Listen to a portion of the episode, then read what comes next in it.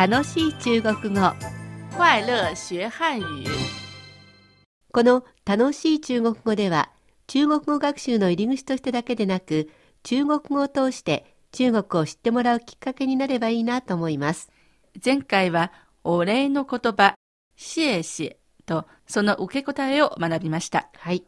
シエシェは中国語を習ったことのない人でも知っている有名な中国語ですよね。はい今回はむしろその受け答えをしっかり身につけてください。いくつかありますが、たくさんは覚えられないという方、次のどちらか覚えてくださいね。不用謝不客气聞き取れましたか？不用謝、不客气。普段でも接客用語としても使えますので、確実に発音してみてください。大切なのは、シェシェと言われたら、すぐにこの言葉が出てくるようにしてくださいね。シェトン、シェシェ。不用謝くらいの感じですね。はい。えー、笑顔を添えて言ってみてください。度胸、愛嬌、演技力ですからね。はい。では、今週のテーマに行きましょう。今週は謝罪の言葉、トゥイプチーです。言ってみましょ对不起。对不起。对不起は、対面とか1対1の対、否定の不、起きるという字ですう。。はい。まあ、あの、いつもはですね、笑顔を添えてって言うんですけど、今回は謝罪の言葉ですから、すまなさそうに、申し訳なさそうに言ってみてください。もう一度言ってみましょう。对不起。对不起。そして自分が謝るのではなく中国人からトゥイプチーと言われたら、謝謝の時の受け答えと同じようにいくつかあります。はい。例えば、没关系。没关系。没事儿。没事儿。没問題。没問題。3つありましたけど、えー、2つ目のメシャーはちょっと北京語っぽいですかね。はい。砕けた感じもあります。もし1つだけだったら、没关系。没关系がいいですね。はい。それから日本語では謝る意味以外にもよくすいませんを使いますよね。はい。例えばお店の人を呼ぶときに、すみませんとか、えーそして電車やエレベーターを降りるとき、前の人にどいてもらいたいとき、すみません。そして、ちょっと人に物を尋ねるときにも、すみませんという感じなんですが、中国語のこのトゥイプチーは謝るときのみです。日本語のすみませんのつもりで、トゥイプチーを連発しないように気をつけてくださいね。謝るようなことをしていないのに、对不起と言われると、なんだか変な感じがします。ですね。さて日本ではもうゴールデンウィークが始まっていますね。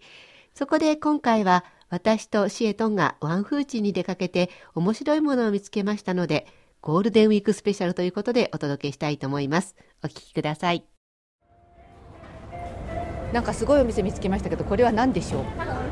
ジャパニーズラグジュアリーデリって書いてありますがこれお餅なのかな？一応中国語ではモティというふうに訳しましたけど、餅のことでいいんでしょう？ああなんか日本の大福餅みたいなものの中があのあんこだけじゃなくて生クリームとかこれも抹茶とか桃とかブルーベリーとかいろいろ入ってますねそうですね。私はこれを買ったことがあります。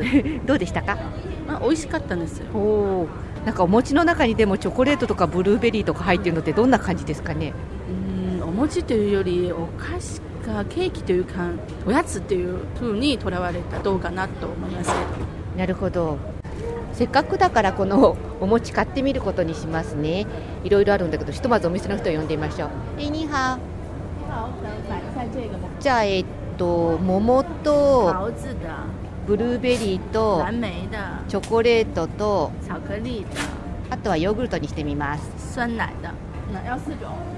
全部でいくらになるのかな？全部で三十七元。え谢谢那个三十一。中好啊谢谢それでは、えー買い求めたお菓子を食べてみたいと思います。现在呢，我们就来尝一尝刚才买的这个摩提。えーこのお菓子ですね、カラー大福というんでしょうか。お餅の色がいろんな色です。嗯，这个摩提呢，感觉像是彩色的大福，彩色的年糕，例えば桃だったらピンクヨーグルトだったら白ブルーベリーだったら紫栗だったら黄色いお餅に包まれています呃，比如说呢，桃子味儿的就是粉色的，然后酸奶味儿的呢就是白色的，还有蓝莓味儿的是紫色的，栗子味儿的是黄色的。ではその中の一つこのブルーベリーを食べてみましょ那现在呢，我们就把其中的蓝莓味儿的拿出来尝一尝。うもちろん色は紫です当然，颜色是紫色的。いただきますうーんしっかりブルーベリーの味がします 还确实是有蓝莓的这个味道的啊。一応あんこのようなものも入っているんですけどでもやっぱりブルーベリーの香りとブルーベリーの味ですねあんまり甘くないですね稍微有一点点红豆的馅儿，但是呢，呃，并没有小豆的味道，并不是很重，还是能吃出来蓝蓝莓味儿的。中から生クリームも出てきました啊，那我们吃第二口的时候呢，就吃出了这个奶油。見かけは日本の大福のカラー版っていう感じでしたけどやっぱり洋菓子っていう雰囲気ですね。想像してたよりも美味しいです。いかがでしたか？日本ではこのカラー大福私は見たことがないんですけど、まあ結構美味しかったですね。シェイトンは食べたことありますか？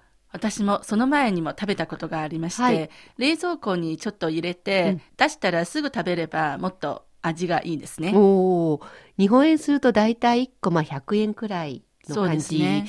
ですけど、ちょっとこっちの物価からすると高いかなって感じもありますかね。ま あそうですね。家で食べるそういうお菓子じゃなくて、うんちょっと洒落たお菓子としては、まあ7元は大体、こんなもんかな。こんなもんかなっていう感じですね。また面白いものを見つけたらご紹介したいと思います。そろそろお別れの時間です。次回の楽しい中国語は、あなたのお店に中国人がやってきたら、そんな設定で挨拶を学びます。そしてゴールデンウィークスペシャルということで、ワンフーチンで見つけた美味しい飲み物のレポートをお届けします。いかがでしたか？楽しい中国語。ご意見ご感想などありましたら、ぜひお便り、E メールでお寄せください。宛先は郵便番号10040中国国際放送局日本語部楽しい中国語 E メールアドレスはには nihao2180 アットマーク cri.com.cn です。東京の秘書箱にいただいても結構です。